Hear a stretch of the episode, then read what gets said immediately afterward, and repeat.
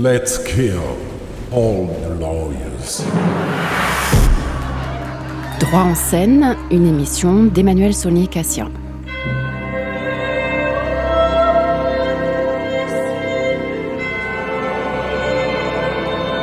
Droit en scène est l'émission d'Amicus Radio qui fait dialoguer le juriste et l'artiste pour mieux comprendre pourquoi et comment le droit peut devenir un sujet ou un objet artistique, et notamment théâtral.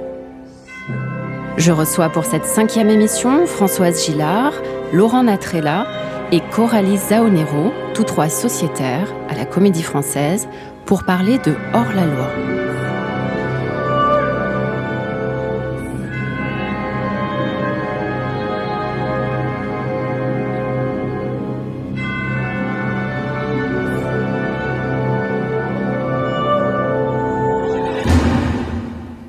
Bonjour à tous les trois, je suis ravie de vous accueillir dans Droit en scène.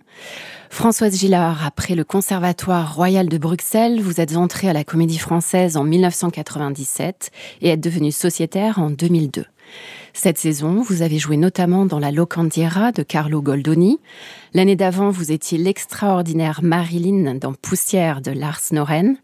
La même année, dans le cycle des Singulis, euh, sur la suggestion de Denis Podalides, vous avez adapté et joué l'événement d'Annie Arnaud, c'est-à-dire déjà un texte qui parle du sujet de l'avortement, celui vécu par l'écrivaine.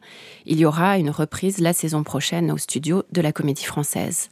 J'ajoute dans cette trop rapide biographie que vous êtes très attaché au projet transdisciplinaire, accordant beaucoup de place au chant et à la danse surtout, notamment dans Signature, puis l'autre en 2015. Dans Hors la loi, vous jouez le rôle de Gisèle Halimi. Laurent Natrella, après vos premiers pas en théâtre à Antibes, puis au Conservatoire national d'art dramatique à Paris, vous êtes entré à la Comédie Française en 1998 et êtes devenu sociétaire en 2007. Vous avez joué cette année dans 20 milieux sous les mers. Vous aussi, vous êtes curieux et avide de projets divers. Vous jouez au cinéma, à la télévision, vous mettez en scène, vous manipulez des marionnettes et vous enseignez aussi pas seulement à des futurs comédiens au cours Florent, au Conservatoire national d'art dramatique, mais aussi à des futurs responsables politiques et des juristes à Sciences Po. C'est sans doute cette passion pour la pédagogie qui vous a fait choisir la saison dernière, dans le, cycle pardon, des Singulis, le texte Chagrin d'école de Daniel Pénac. Dans Hors la loi, vous jouez l'un des policiers qui arrête la famille et également le professeur Jacques Monod, prix Nobel de médecine, qui témoigne devant le tribunal correctionnel de Bobigny. Et vous êtes également la voix off du président du tribunal. Coralie Zaonero, après le Conservatoire de Montpellier et le Conservatoire national d'art dramatique, vous êtes entrée à la Comédie Française en 1994 et vous êtes sociétaire depuis 2000. Vous êtes également comédienne au cinéma et metteur en scène. En 2016, dans le cycle des Singulis au studio de la Comédie Française, vous avez réalisé une adaptation théâtrale d'après les écrits de Griselidis Réal, peintre et écrivaine prostituée, que vous avez mise en scène et interprétée. Vous avez joué vous aussi cette année notamment dans La Locandiera et dans la reprise de l'Hôtel du Libre-Échange. Dans Hors la loi, vous êtes à la fois la mère de Marie-Claire, une militante féministe dans la scène de l'interview de l'association Choisir, et Delphine Sérig lors du procès.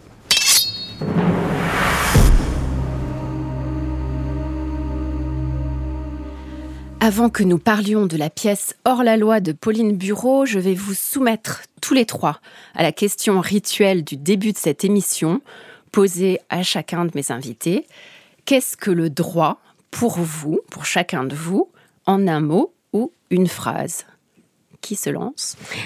Une chance. Françoise Gillard. Une chance. Oui, parce qu'avoir des droits, ça veut dire euh, pouvoir euh, aussi avoir des libertés et que dans certains pays, on n'a pas de droit et pas de liberté. Donc je dirais pour moi, oui, c'est une chance. Vous auriez fait cette même réponse avant hors la loi? Ah oui, je pense. Merci. Coralie? Je dirais également le mot limite. Oui. Le droit euh, contraint, en même temps oblige, et en effet, j'aime bien joindre au mot droit l'État, c'est-à-dire l'État de droit. Donc je pense nous sommes ici, euh, nous pouvons parler dans une radio euh, libre. et c'est assez formidable. Merci. La marée haute, Laurent Natrella. c'est une manière de réguler euh, les pulsions, les passions euh, humaines pour euh, faire en sorte que la vie entre les hommes puisse se réaliser dans la paix. Et le droit qui doit toujours évoluer, qui doit en permanence questionner la société, et le droit qui doit en permanence être fait par l'être humain lui-même, euh, face aux nouveaux questionnements que pose la, civilisation et euh, l'évolution de l'humanité. On sent le pédagogue. Ah. Vous n'avez pas respecté la consigne d'un mot ou d'une phrase. Vous avez développé. Je vous taquine, c'est très intéressant.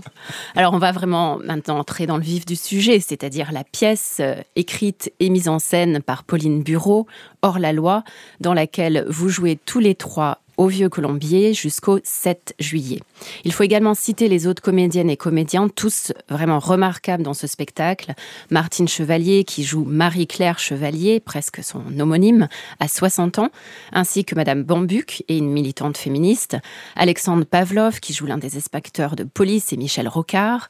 Daniel Lebrun, qui enrôle Simone de Beauvoir et Madame Duboucher, euh, la voisine. Claire de la rue du Camp, qui incarne Marie-Claire à 16 ans, ainsi qu'une militante féministe, Sarah Branins, qui joue notamment la petite sœur de Marie-Claire, et Bertrand de Roffignac, le petit ami, violeur, le journaliste et le procureur. Alors, Pauline Bureau, c'est une jeune auteure et metteur en scène qui s'est faite connaître par des spectacles, notamment pour enfants, mais aussi par une pièce relevant du même type de théâtre que Hors-la-Loi, le théâtre que l'on appelle documentaire, qui s'appelle Mon cœur, créé en 2017 et qui est euh, en tournée depuis et traite du scandale du Mediator. Or, la loi, c'est une pièce qui, elle, traite du procès dit de Bobigny, qui a eu lieu en novembre 72 en s'appuyant sur l'histoire concrète qui l'a précédé et engendré, c'est-à-dire un épisode de la vie de Marie-Claire Chevalier qui aurait justement pu n'être qu'un épisode de sa vie, mais qui en fait a été toute sa vie. Voulez-vous bien nous raconter, Coralie Zaonero, ce qui est arrivé à Marie-Claire et qui constitue la première partie de la pièce? Eh bien, cette jeune fille de 15 ans qui vivait avec sa mère et ses sœurs dans une famille euh, qu'on peut dire monoparentale, donc sans père, euh, sort avec un petit ami, enfin un copain, quelqu'un qu'elle connaissait, mais ça finit très mal parce qu'elle se retrouve violée par le jeune homme. Évidemment, elle n'arrive pas forcément à le raconter tout de suite et elle tombe enceinte. Donc la mère va découvrir à cause des malaises de répéter de sa fille qu'elle est enceinte. Et la fille ne veut pas garder l'enfant. Euh, la mère euh, veut aider sa fille. Elle ne souhaite pas qu'elle reproduise la même chose que ce qu'elle a vécu elle-même. C'est une, époque où être mère célibataire, c'était quand même extrêmement difficile. Surtout dans une famille euh, simple, avec très peu d'argent. Et donc, euh, elle va avoir recours à une faiseuse d'ange, comme on les appelait à l'époque, c'est-à-dire une avorteuse, étant donné que pour avoir recours à un avortement, puisque c'était illégal, non seulement c'était extrêmement euh, cher, et donc ça n'était accessible que pour les gens qui avaient beaucoup d'argent, qui pouvaient partir à l'étranger, là où c'était légal, comme en Angleterre par exemple, et, et ce n'était pas leur cas. Donc, une faiseuse d'ange vient, pratique l'avortement à la maison, donc vraiment ce qu'on appelle euh, avec les sondes électriques, enfin voilà, d'une manière très très, archaïque, on va dire. Et, violente et douloureuse. Et violente et douloureuse, voilà. Et ça finit à, la clinique euh, après une hémorragie où Marie-Claire a failli perdre la vie. Consécutivement à ça, il se trouve que le jeune garçon qui en même temps vole dans des voitures, etc., va dénoncer Marie-Claire pour euh, pouvoir euh, être laissé en paix par les policiers, qui vont débarquer dans la famille et, embarquer la mère et, et la fille. Et et donc face à cette injustice et puis à, cette histoire, euh, la mère qui se cultive euh, comme elle peut, qui a lu Jamila Boupacha, le livre de Gisèle Halimi à la bibliothèque de la RATP où elle travaillait à l'époque, ose euh, prendre son téléphone et appeler Gisèle Halimi pour lui demander de la recevoir. Et c'est là que la petite histoire rencontre la grande. Donc Françoise va prendre le relais peut-être pour euh, oui, raconter comment. Parce que le procès donc va arriver et va devoir être préparé, procès devant le tribunal correctionnel de Bobigny, car elle est donc inculpée pour euh, tout simplement le fait d'avoir avorté, ce qui est un délit en 1972 encore, ainsi que sa mère, la voisine, l'avorteuse. Et ce procès donc va servir de tribune pour dénoncer la loi de 1920, légèrement modifiée en 1923, qui était donc en vigueur. Nous y reviendrons. Mais euh, il faut comprendre quel était le contexte, c'est-à-dire la place de Gisèle Halimi. Je pense, Françoise Gillard, vous qui incarnez euh, le rôle de Maître Halimi dans, Hors la loi, que vous pouvez nous rappeler ce qui se passait ces années-là bah, C'était des années, euh, effectivement, où la femme n'avait pas euh, beaucoup son mot à dire sur certaines choses. Elle n'était pas libre de son corps. On décidait pour elle de ce qu'elle pouvait faire et ne pas faire, et en l'occurrence d'avorter donc de ne pas avoir d'enfants. Et Gisèle Halimi, à l'époque, euh, se battait déjà pour essayer de faire changer la, loi qui interdisait l'avortement et qui faisait que des personnes non seulement se retrouvaient au tribunal, mais en plus énormément de femmes en France mouraient des suites d'un avortement clandestin. Donc elle se battait pour ça. Elle avait créé euh, Choisir, qui était un mouvement féministe qui essayait de manifester pour justement dire voilà, nous avons le droit de disposer de notre corps. Euh, et de choisir ce qu'on veut pour nous.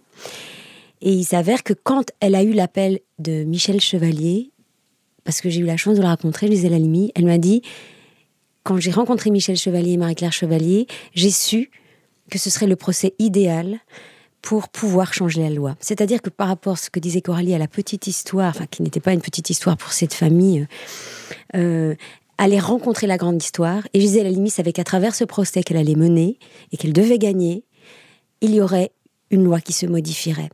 Donc c'était une rencontre finalement qui devait changer le destin et qui a permis d'ailleurs de le faire euh, puisque la loi Simone Veil est passée quelques années après. Et cela après un grand coup médiatique quand même dans lequel euh, Gisèle Halimi s'est impliquée à la suite de Simone de Beauvoir qui a écrit et fait publier le fameux manifeste des 343. Totalement, je crois qu'en fait elle était, elle était et elle est toujours très intelligente et elle a mené son procès de manière très fine.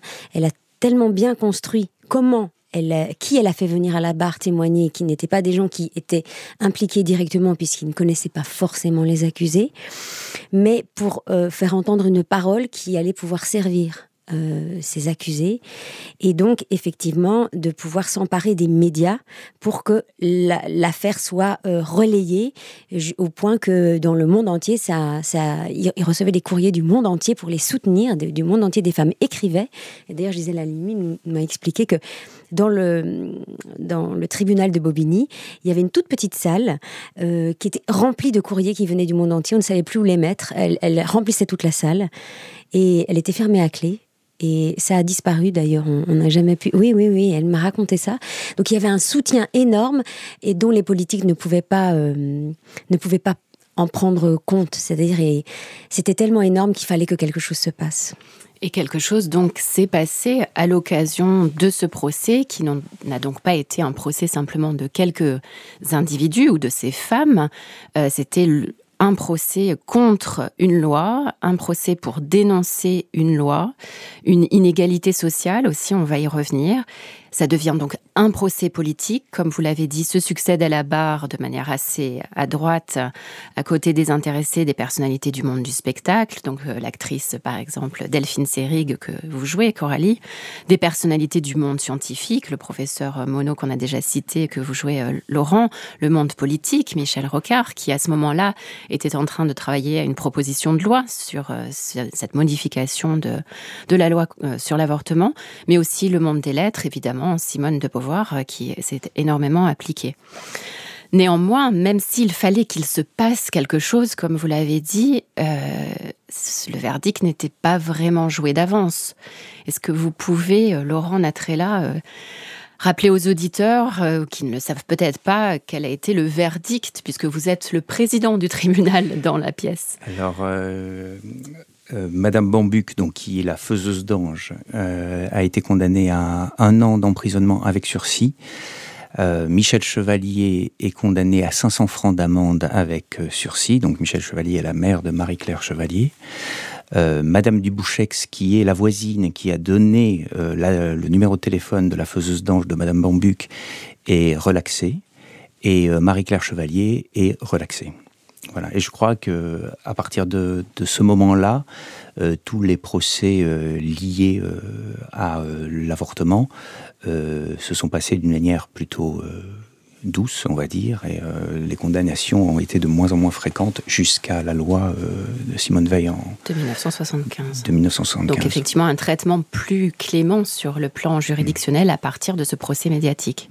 Coralie Oui, je voulais juste euh, peut-être rappeler que ce fameux manifeste des 343, ce sont des femmes célèbres pour la plupart qui ont toutes dit avoir avorté.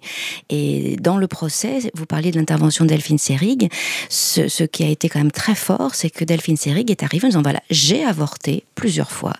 Et Gisèle Halimi commence la plaidoirie en disant je suis une avocate qui a avorté.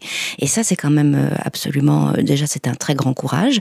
Et c'est une façon de dire nous aussi, nous devrions, nous devrions être sur le banc des accusés. Et je pense que ça, c'est absolument fondamental dans la façon dont ça a dû influer sur le verdict et le positionnement euh, des juges à ce moment-là. Absolument, c'est euh, très important dans le contexte. On y reviendra d'ailleurs peut-être parce que ça montre déjà d'emblée l'inégalité sociale, c'est-à-dire entre les femmes qui n'ont pas été traduites justement devant la justice, comme Delphine Seyrig va le dire, euh, et, bien sûr, Maître Les autres avaient les moyens d'aller donc à l'étranger. C'est pour ça que quand on voit aujourd'hui ce qui se passe à l'étranger, encore une fois, ça crée ce qu'on appelle une justice à deux vitesses. Absolument. Euh, non, je voulais juste dire que le professeur Monod aussi arrive en disant qu'il est entre guillemets coupable d'aider les femmes et de donner de l'argent pour aider certaines femmes à avorter et euh, subir euh, souvent les, conséquences liées à la loi et les frais que, nécessitaient les procès. Voilà, donc ils, étaient, ils arrivaient à la barre en disant nous sommes coupables. Absolument. Alors, on, a dressé ici le, contexte. J'aimerais, avant qu'on revienne à ces questions fondamentales, savoir, vous, en tant que, comédien, en tant qu'artiste, ce qui vous a fondamentalement attiré dans cette pièce. Parce que c'est pas un sujet qui est courant au théâtre. C'est d'ailleurs très étonnant. Il y a très peu d'intérêt pour la question de l'avortement, d'ailleurs dans l'art en général. Il y a beaucoup d'interrogations, euh, aussi bien sur le plan pictural, musical, théâtral, euh, sur les violences conjugales, sur le viol, enfin sur beaucoup de choses qui touchent aux femmes, mais pas sur l'avortement. Je veux juste rappeler tout de même euh, l'exposition de l'année dernière, dont on a déjà parlé dans Droit en scène, de Léa Abril, en collaboration avec Médecins du Monde, à la Maison des Métallos, qui s'intituait On Abortion, l'avortement, une vulnérabilité universelle. C'est un remarquable travail photographique euh, que j'avais donc signalé qui dénonce à travers le monde le fait que 20 millions de femmes sont contraintes chaque année à interrompre leur grossesse dans la clandestinité, clandestinité pardon, en risquant leur vie et en tombant sous le coup de la loi. Mais au théâtre, j'ai vraiment cherché, euh, on trouve quasiment rien. Il y a eu une inexpérience théâtrale sur le procès de Bobigny il y a quelques années. Il y a eu un téléfilm en 2006 sur le procès de Bobigny, mais pas grand-chose d'autre. Donc euh, c'est pas un sujet qui intéresse les dramaturges. Pauline Bureau l'a fait, c'est bien, mais elle a choisi chacun d'entre vous, semble-t-il, hein, bien précisément. Alors j'aimerais bien connaître les raisons qui ont motivé votre acceptation vous, en tant qu'artiste, pas simplement en tant que femme et homme, mais en tant qu'artiste, d'avoir eu envie de vous impliquer sur ce sujet humain qui touche aux politiques et au juridique. Et, plus largement, enfin, j'aimerais savoir, parce que c'est une question qui me préoccupe beaucoup, ce que vous, vous pensez pouvoir apporter en tant qu'artiste comme plus-value par rapport à un simple engagement citoyen que vous avez certainement aussi par ailleurs. Alors en ce qui me concerne, la rencontre avec Pauline Bureau a été, on va dire, comme un coup de foudre. Euh, J'étais très heureuse d'apprendre qu'il avait été réciproque. C'est vrai que je suis artiste, je suis une femme et j'ai avorté. J'aurais pu signer ce manifeste, donc c'est un sujet qui m'a touchée intimement. J'ai deux filles et, et je mesure l'importance que, que ça a dans l'histoire des femmes. Et hum, j'aime aussi beaucoup le théâtre euh, qui part du réel, c'est-à-dire, euh, il me semble qu'on raconte le monde euh, magnifiquement en, se servant du réel et en en faisant un, objet poétique. Ce que fait magnifiquement Pauline Bureau. Ça n'est, je sais qu'elle préfère qu'on dise que c'est un théâtre documenté qu'un théâtre documentaire, dans le sens dans le documentaire il y a quelque chose d'un peu d'un peu froid ou qui colle trop au réel. Alors que Pauline elle a ce, talent absolu de, de, transposition et d'objets d'art. Et c'est ce qu'elle fait, ce qu'elle a fait pour le média, pour mon cœur, et c'est ce qu'elle fait avec Hors la loi. Donc euh, j'ai eu envie de, de, me servir de l'outil que je suis euh, pour euh, pour m'engager aux côtés de Pauline parce que j'aime cette idée de l'engagement, de faire un théâtre qui raconte le monde, qui peut permettre de modifier quelque chose, que le spectateur sorte de là éventuellement en ayant changé son point de vue sur les choses, en ayant ouvert son cœur, son âme, enfin voilà, mais ouvert quelque chose. Et c'est en ça où le théâtre me semble fondamental. Et c'est pour ça que je me suis engagée avec beaucoup, beaucoup de joie et de passion dans le projet de Pauline. Ça se sent. Merci Coralie. Françoise Gillard? Mais moi, j'avais déjà eu donc cette chance de pouvoir me confronter au texte de Annie Ernaux, parce qu'il y a cette théâtralité dans l'écriture de Annie Ernaux, mm. et Denis Podalides voulait qu'on monte un, une œuvre de Annie Ernaux, et on a parlé de plusieurs, et un jour, il m'a dit lis l'événement, et pour moi, ça a été une évidence que pouvoir parler de ça au théâtre, effectivement, c'est rare, et d'ailleurs, c'est ce que je dis toujours dans, dans l'événement, elle dit à Nierdo, je ne pense pas qu'il existe un atelier de la faiseuse d'ange dans aucun musée du monde. C'est-à-dire qu'on a peint tous les, guerres les plus sanglantes, les traumatismes les plus terribles, et il n'existe pas cette intimité comme si tout, tout, ça était caché sous un tapis, on n'en parle pas. Et encore aujourd'hui, même s'il y a une loi qui existe et qu'on peut pratiquer les avortements, on ne dit pas aujourd'hui je suis, euh, je suis fait avorter. Enfin, il y a une sorte de, toujours de, non-dit. Euh, toutes ces femmes qui se faisaient avorter comme ça dans le silence, ça, se parlait, on se parlait dans les couloirs, euh, on entendait des choses, mais on ne savait pas. Et on voit que finalement, ça a touché toutes les familles d'une certaine manière. Donc, euh, quand euh, Pauline m'a dit voilà, je vais monter un spectacle sur l'avortement, je me suis dit tiens, ça fait écho, mais ça me faisait un peu peur aussi de reparler du sujet. Mais ce qui était beau, c'est qu'elle m'a proposé Gisèle Halimi et que dans l'événement, j'étais cette jeune fille qui cherche à, à, se faire avorter, qui est dans cette grande solitude de cette quête jusqu'à trouver une faiseuse d'ange, jusqu'à subir un avortement et, être à deux doigts d'en mourir d'une hémorragie. Et là, subitement, je pouvais défendre cette cause en endossant le rôle de Gisèle Halimi. Je me disais, mais c'est une continuité logique. Donc pour moi, ça m'a parlé tout de suite. Et puis évidemment, la cause des femmes, est vraiment, en tant que femme, me touche. Mais ce que j'aime aussi dans la démarche euh, de Gisèle Halimi et je pense de Pauline, c'est que ce n'est pas un mouvement féministe où, où les femmes au premier rang, c'est avec les hommes. C'est pour ça que très, intelligemment, elle fait venir à la barre des hommes pour témoigner en faveur des femmes, comme le professeur Monod Michel Rocard. Et ça, c'est très intelligent. C'est pour dire, voilà, c'est pas contre, mais c'est pour être mieux ensemble. Mmh. C'est pour ça aussi qu'on a invité Laurent Natrella. et pourquoi vous êtes-vous engagé aussi euh, euh, avec autant de passion, visiblement? euh, Parce que bah, d'abord, il y a la rencontre avec Pauline, qui est une, voilà, une directrice d'acteurs et une manière d'acteur et d'actrice, et, et une, elle a une manière aussi de concevoir les choses qui est extrêmement précise. Et dans sa manière de voir les choses, je trouvais assez essentiel de revenir sur l'histoire de cette loi, parce que je trouve que nous sommes dans, voilà, dans une société où très souvent euh, on considère les choses comme acquises. Alors il y a ceux qui euh, luttent contre des choses acquises et ceux qui les défendent et sans vraiment savoir pourquoi. Et je sais que là, depuis le début des représentations, pour avoir parlé avec des jeunes personnes, ce que j'ai entendu dire, des jeunes gens de, de 20, 25 ans, ce que j'ai entendu dire, c'est que c'est formidable de réentendre d'où ça vient et euh, comment on a élaboré des, lois et une argumentation qui permet justement de se positionner par rapport à ça. Et c'est curieux parce qu'en jouant ce spectacle, je me dis peut-être qu'aujourd'hui c'est une très jolie place euh, que le théâtre pour euh, élaborer euh, cette pensée, ces données. C'est comme si on était dans un monde où euh, beaucoup d'informations, où on ne va pas forcément à la source, où on ne va pas forcément au fait. On entend beaucoup d'opinions basées sur des, des on-dit, sur des fausses nouvelles qui, qui circulent. Et je crois que tout d'un coup, un théâtre documenté qui a les vertus du théâtre, parce que c'est quand même une, écriture avec des personnages, avec une situation, et qui va tout d'un coup défendre par la vertu artistique euh, une, réalité qui va permettre aux gens de restructurer l'argumentation pour défendre des choses essentielles me paraissait euh, bah, évidente pour moi. C'est très intéressant. J'ai envie de rebondir sur euh, deux choses que vous venez de dire et, de refaire référence à Annie Ernaux, justement, parce que dans l'événement, elle dit euh, quelque chose, enfin, elle écrit quelque chose qui euh, résonne beaucoup avec ce que vous venez de dire, c'est-à-dire le fait qu'il faut continuer à en parler. Elle écrit quelque part je la cite, Le paradoxe d'une loi juste est presque toujours d'obliger les anciennes victimes à se taire au nom de C'est fini tout ça, si bien que le même silence qu'avant recouvre ce qui a eu lieu. Et donc c'est très extrêmement important que de faire ce retour, comme vous l'avez dit, sur toute la législation et le contexte de ce qui va arriver après Ok, euh, l'IVG, c'est légalement possible aujourd'hui depuis la loi de 1975. La Cour de cassation a par ailleurs reconnu que les femmes disposent d'un droit subjectif à disposer de leur corps. C'est quand même relativement récent. Le Conseil d'État a reconnu que le père ne peut pas s'opposer à la volonté euh, de la mère euh, d'avorter. La loi a même fini par criminaliser l'obstacle à l'avortement.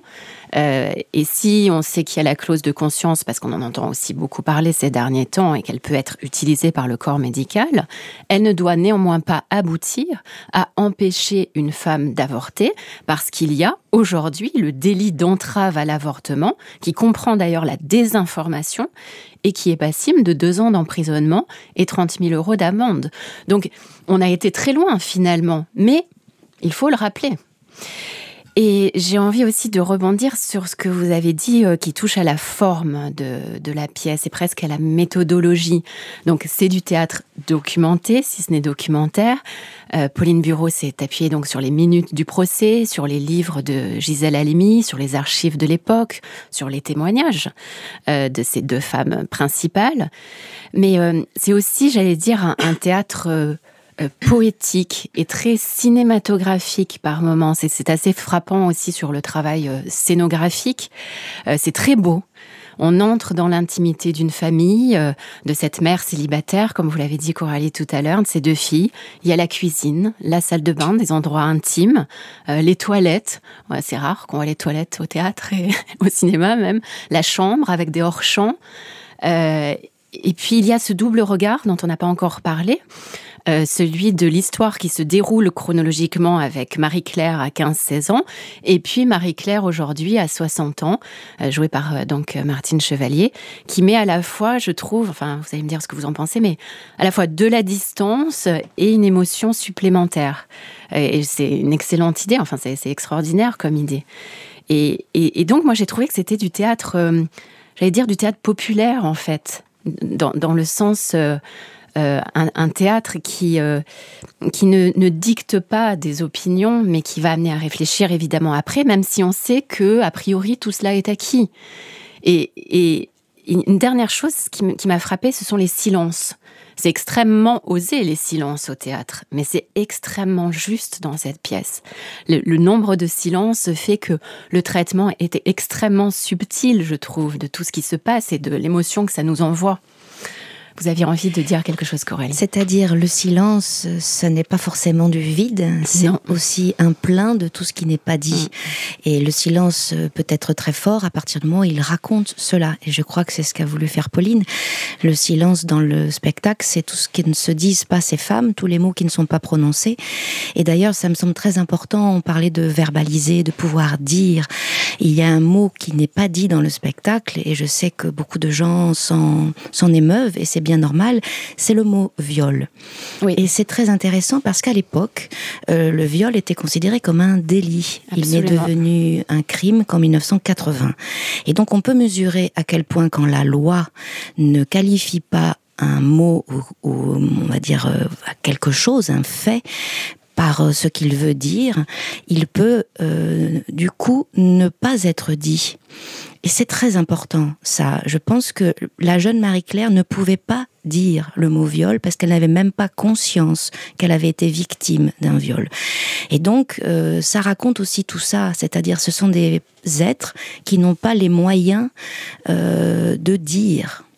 Et, et ça, je pense que c'est très beau. Et la deuxième chose, avant de passer la parole à mes camarades, euh, je pense qu'elle parle du temps des femmes et que ce temps des femmes euh, où il y a le sang, le sang des règles, le sang de l'hémorragie, le sang qu'on attend, eh bien il s'écoule et il s'écoule dans les toilettes, enfin voilà la salle de bain. Ce sont des lieux de la femme, de l'intime et que ouvrir la porte qui permet de le voir n'est pas indécent, n'est pas on peut le transformer justement en objet poétique. Et ça, je, pense aussi que c'est très fort. C'est une façon de, de dire que ce, n'est pas le fond qui dérange, c'est potentiellement être la forme, mais quand la forme permet d'ouvrir, en fait, on se dit, mais oui, c'est important.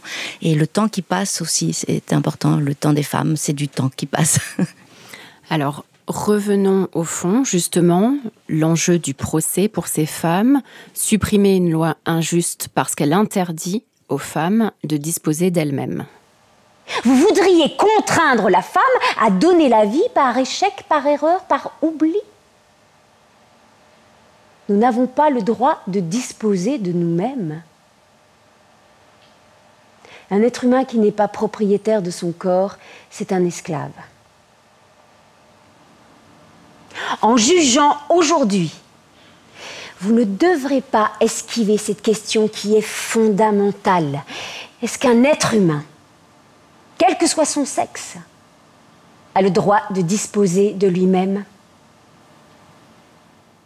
Alors c'est vous, Françoise Gillard, que l'on vient d'entendre dans la plaidoirie de Maître Alimi. Alors vous avez peut-être été un peu surprise parce qu'on a procédé à un petit montage de deux phrases qu'on a, a collées, mais parce qu'elles parlent toutes les deux du droit à disposer de soi-même, qui est une grande question juridique. Alors comment l'avez-vous euh, abordé et comment vous êtes-vous approprié cette revendication dans la plaidoirie de Maître Alimi Tout simplement parce que je dis exactement ce qu'elle a dit, puisqu'on a eu la chance, puisque les procès n'étaient pas enregistrés à l'époque, que Simone de Beauvoir paye une personne qui a tout inscrit.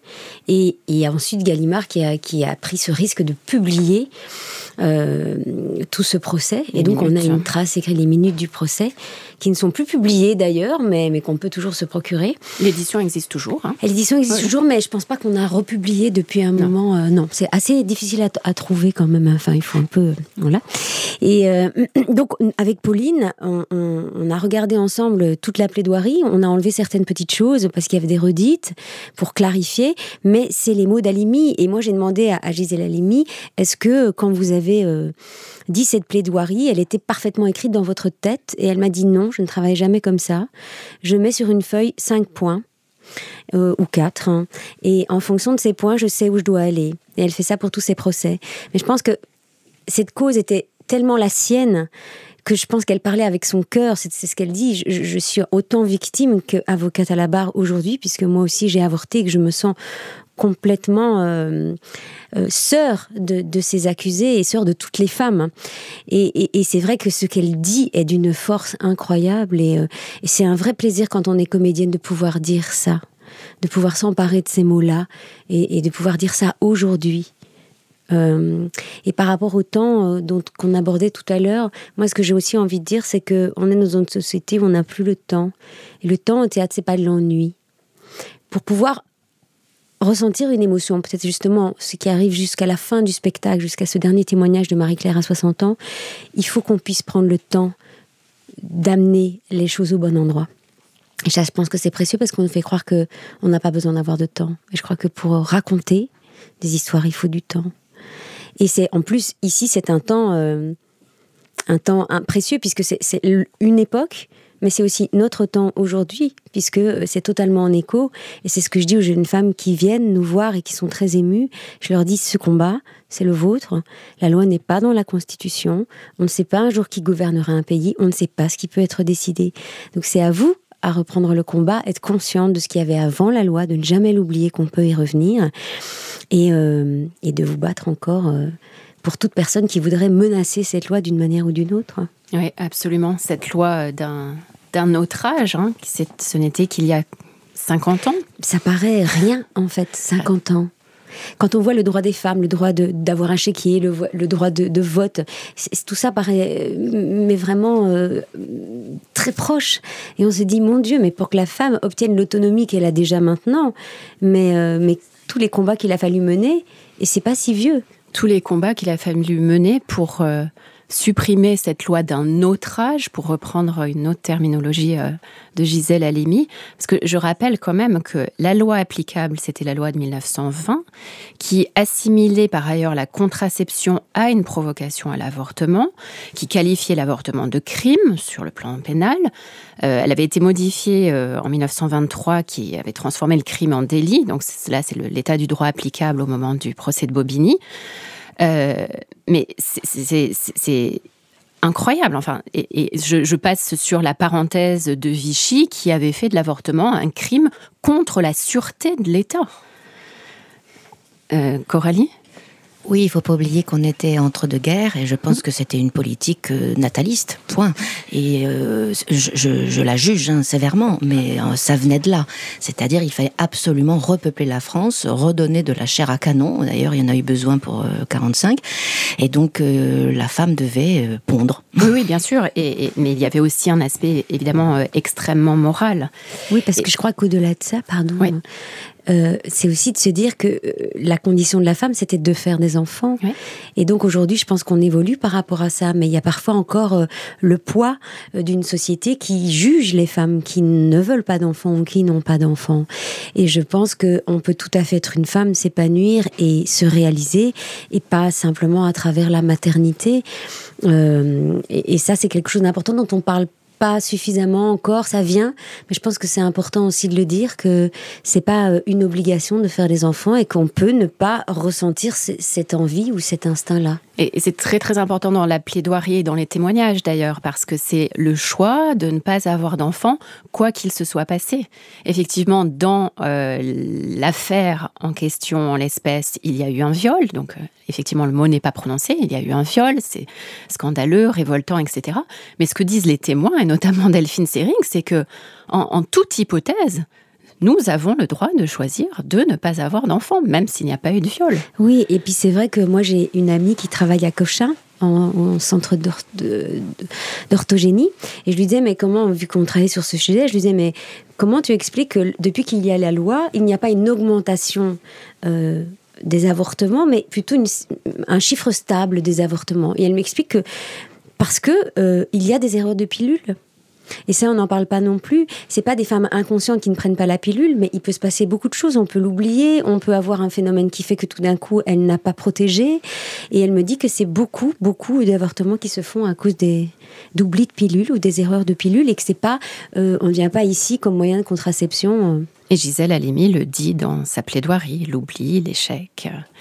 Et alors, ce qui est très intéressant, c'est le discours aussi sur, euh, sur la loi. Et je reviens à cette question du temps, le temps qui passe, la loi qui ne peut pas toujours être la même. Et il y a un dialogue très très intéressant entre Maître Halimi et Marie-Claire, où Marie-Claire est un peu effrayée. Elle répond, mais la loi, c'est la loi. Bah, quand l'avocate lui dit, mais la loi, on va l'accuser, elle est injuste.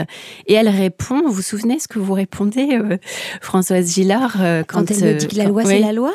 Oui, je lui dis, oui, la loi, c'est la, la, conséquence d'une société à un instant donné, mais elle peut bouger, évoluer. Je crois que toute génération, toute, toute, toute, époque doit faire évoluer les lois parce que la société évolue, parce que les gens évoluent, parce que les mœurs évoluent.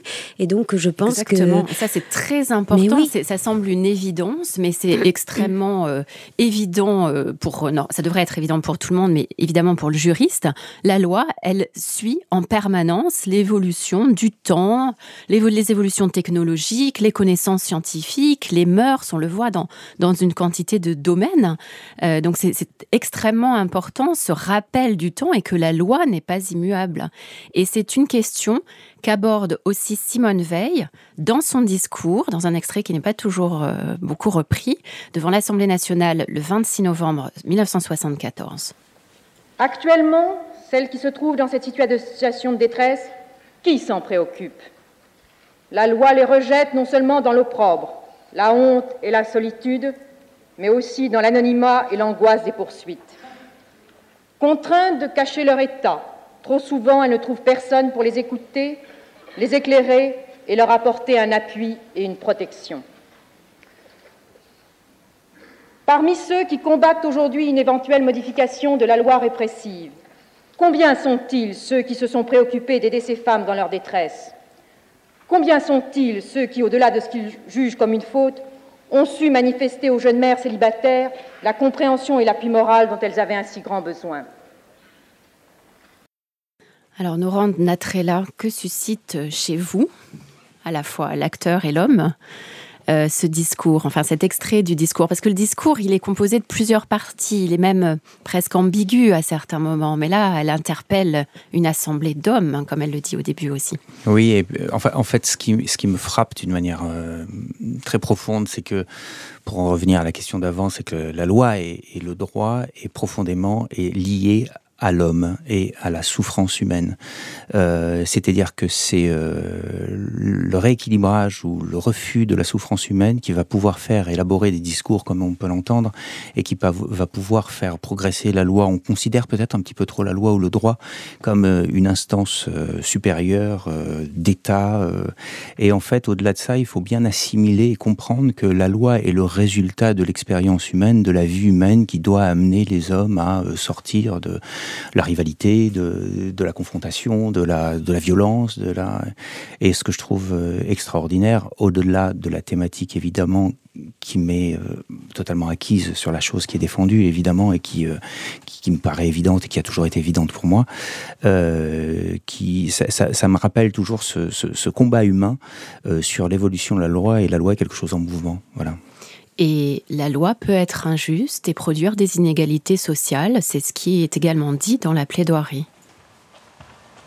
Pardonnez-moi, messieurs, mais j'ai décidé de tout dire ce soir. Regardez-vous. Et regardez-nous. Quatre femmes comparaissent devant quatre hommes. Et pour parler de quoi? De sonde, de ventre, d'utérus, de grossesse et d'avortement? Mais est-ce que l'injustice fondamentale et intolérable n'est déjà pas là? Ces quatre femmes devant ces quatre hommes. Mais est-ce que vous accepteriez, vous, messieurs, d'être jugés par des tribunaux de femmes parce que vous auriez disposé de votre corps? C'est démentiel. Accepter que nous soyons à ce point aliénés accepter que nous ne puissions pas disposer de notre corps, ce serait accepter, messieurs, que nous ne soyons que des bêtes de reproduction sans que nous ayons un mot à dire. Alors c'est un, moment extrêmement fort euh, de la plaidoirie parce qu'elle pose cette question de l'inégalité, l'inégalité aussi bien sociale, dont on n'a pas assez parlé, mais malheureusement on n'a pas assez de temps, mais l'inégalité aussi entre les hommes et les femmes. Alors euh, vos derniers mots sur, euh, sur la pièce et sur, euh, sur cet extrait sur cet Coralie. extrait, en fait, parce que si ça doit être les derniers mots, mmh. j'avais envie d'en dire d'autres, qui, qui sont que nous parlons d'ici et maintenant, c'est-à-dire de la France, où on est très gâtés, nous les femmes. Et je pense à mes sœurs polonaises, euh, argentines, euh, ou toutes ces femmes qui doivent répondre à des lois de Dieu, parce qu'elles sont dans des milieux, des cultures ou des religions où, la loi qui prime est la loi euh, dictée par Dieu, soi-disant, mais qui sont quand même des lois qui, que ce sont les hommes qui, qui leur imposent, et, et qui là sont immuables. Et elles sont face à un mur. Et je pense que dans le monde d'aujourd'hui, il y a beaucoup, beaucoup de travail et que inspirons-nous de ce combat que nous menons aujourd'hui, de rappeler d'où nous, d'où nous venons pour essayer d'insuffler ça aussi euh, autour de nous. Françoise Gillard, vos derniers mots? Le dernier mot, c'est que c'est ce que j'ai dit tout à l'heure, que je pense que ah, on dit toujours que tout seul on va plus vite, mais qu'à deux on va plus loin. Donc moi je suis pour euh, l'égalité des hommes sans les exclure et euh, enfin l'égalité des femmes sans exclure l'homme. C'est plus clair que de dire ça comme ça. Et c'est très important aussi qu'on avance ensemble et pas les uns contre les autres. Et que je pense que une égalité est possible même s'il y a des différences, mais c'est beau de s'accompagner quand on est différent. Merci. Laurent Natrella pour terminer? Bah, je crois qu'il faudrait penser euh, cette loi comme euh, on a pensé les droits de l'homme à un moment, c'est-à-dire que ça devrait euh, dépasser les, nations. C'est un rêve, mais comme c'est les derniers mots, je préfère le, les prononcer. Voilà, penser cette loi un jour comme on a pu réfléchir sur les droits de l'homme communs à toute la planète et à, à, à toutes les femmes et donc à toutes les hommes. Et que tout cela est donc très fragile et restons. C'était un beau lapsus. Toutes les hommes. voilà, mais c'est exactement ce que je voulais dire. Toutes les hommes. Voilà, c'est fait. C'est dit, c'est dit, oui. Merci beaucoup à tous les trois d'être venus parler de Hors la loi que les, les auditeurs de droit en scène doivent aller voir jusqu'au 7 juillet au Vieux Colombier, 21 rue du Vieux Colombier dans le 6e arrondissement à Paris. Le lien vers le site pour réserver vos places figure sur la page de l'émission Droit en scène. Mais avant de nous quitter tout à fait, place aux sorties de droit en scène. Dans les sorties de droit en scène, restons encore un instant à la Comédie Française pour conseiller une autre réservation, cette fois dans la salle Richelieu, pour aller voir la dernière création d'Ivo Van Hove, après les damnés, sa première collaboration avec la Comédie Française. Cette fois, ce sont deux pièces de Ripide qui ont inspiré le metteur en scène belge, qui les a réunies pour en faire une seule pièce. Électre et Oreste, c'est l'histoire d'une vengeance, d'un frère et d'une sœur exilés, qui se liguent contre leur mère qui a tué leur père Agamemnon à l'aide de son amant Égiste qui a pris sa place. Le duo Sulian Brahim Christophe Montenez est de la plus grande justesse dans la violence et la folie meurtrière. Les plus courtes prestations, notamment d'Elsa Le Poivre, sont magistrales. Bruno Raffaelli est formidable et une mention spéciale pour la courte et finale apparition lumineuse de Gaël Camilindi en Apollon que je trouve décidément remarquable. La scénographie, la chorégraphie utilisant la boue répandue sur tout le plateau en font un spectacle total à voir jusqu'au 3 juillet, place Colette, dans le premier. Dans l'actualité théâtrale, j'aimerais signaler par ailleurs le très beau texte d'Ibsen, Un ennemi du peuple, joué jusqu'au 15 juin à l'Odéon, dans la mise en scène de Jean-François Savadier. Un texte qui a une résonance incroyable, 130 ans après avoir été écrit, dans lequel un scandale écologique et sanitaire vient mettre en jeu les rapports entre les intérêts économiques et le pouvoir politique, et vient interroger le bien commun et la démocratie, par la voix d'un homme, seul contre tous, d'abord porteur d'une éthique semblant irréprochable, puis finissant par soliloquer à la manière de Karl Kraus dans un délire prolongé par un choix du metteur en scène d'interroger le rapport de l'acteur avec la salle et finalement le rôle du théâtre. Je vous en dis plus dans ma chronique du droit dans les arts aux petites affiches publiées le 4 juin. Le soir où je suis allée voir cette pièce, la pseudo-improvisation et interaction avec le public a si bien marché qu'une spectatrice a interpellé l'acteur principal, Nicolas Bouchot, critiquant l'instrumentalisation du texte d'Ibsen, sa contemporanisation excessive, sa politisation. Je vous conseille à cet égard la lecture du livre de Carole Talon-Hugon, L'art sous contrôle, qui vient de paraître chez PUF, qui réfléchit à la prise de contrôle progressive des opinions publiques sur toutes les formes d'art. Son entrée principale est la morale, mais c'est une réflexion intéressante qui s'ajoute à d'autres récentes s'inquiétant de la multiplication des formes de censure, plus insidieuses que les interdictions officielles, et qui viennent entraver la liberté d'expression et la création artistique. Enfin, le Festival d'Avignon commençant bientôt, j'aimerais non pas évoquer les spectacles à venir du IN qui n'a pas besoin de publicité, mais un spectacle programmé dans le off où la concurrence est rude, spectacle qui nous est très cher à droit en scène car nous lui avons consacré notre première émission. C'est le discours de la servitude volontaire de la Boétie. Je vous suggère donc d'écouter ou réécouter le podcast de ce numéro 1 de droit en scène et surtout d'aller voir le talentueux François Clavier, seul en scène, dans l'adaptation et la mise en scène de Stéphane Verru. Ce sera du 5 au 26 juillet au théâtre de la Bourse du Travail CGT, tous les jours, sauf les lundis, à 17h. Je n'ai plus le temps pour vous parler de deux expositions dont je vous conseille néanmoins vivement la visite, le modèle noir de Géricault à Matisse au musée d'Orsay et un air d'Italie à l'Opéra Garnier.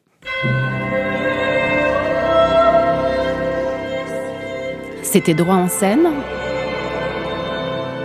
j'ai reçu aujourd'hui Françoise Gillard, Laurent Natrella et Coralie Zaonero. Vous retrouverez sur notre site internet www.radio.amicus-curier.net, rubrique droit en scène, toutes les références citées dans l'émission. Merci à Mathieu Gagné qui était aujourd'hui à la réalisation, à Camille Bloomberg pour la coordination. Vous pouvez vous abonner au podcast de Droit en scène pour ne rater aucune émission et nous suivre sur les réseaux sociaux.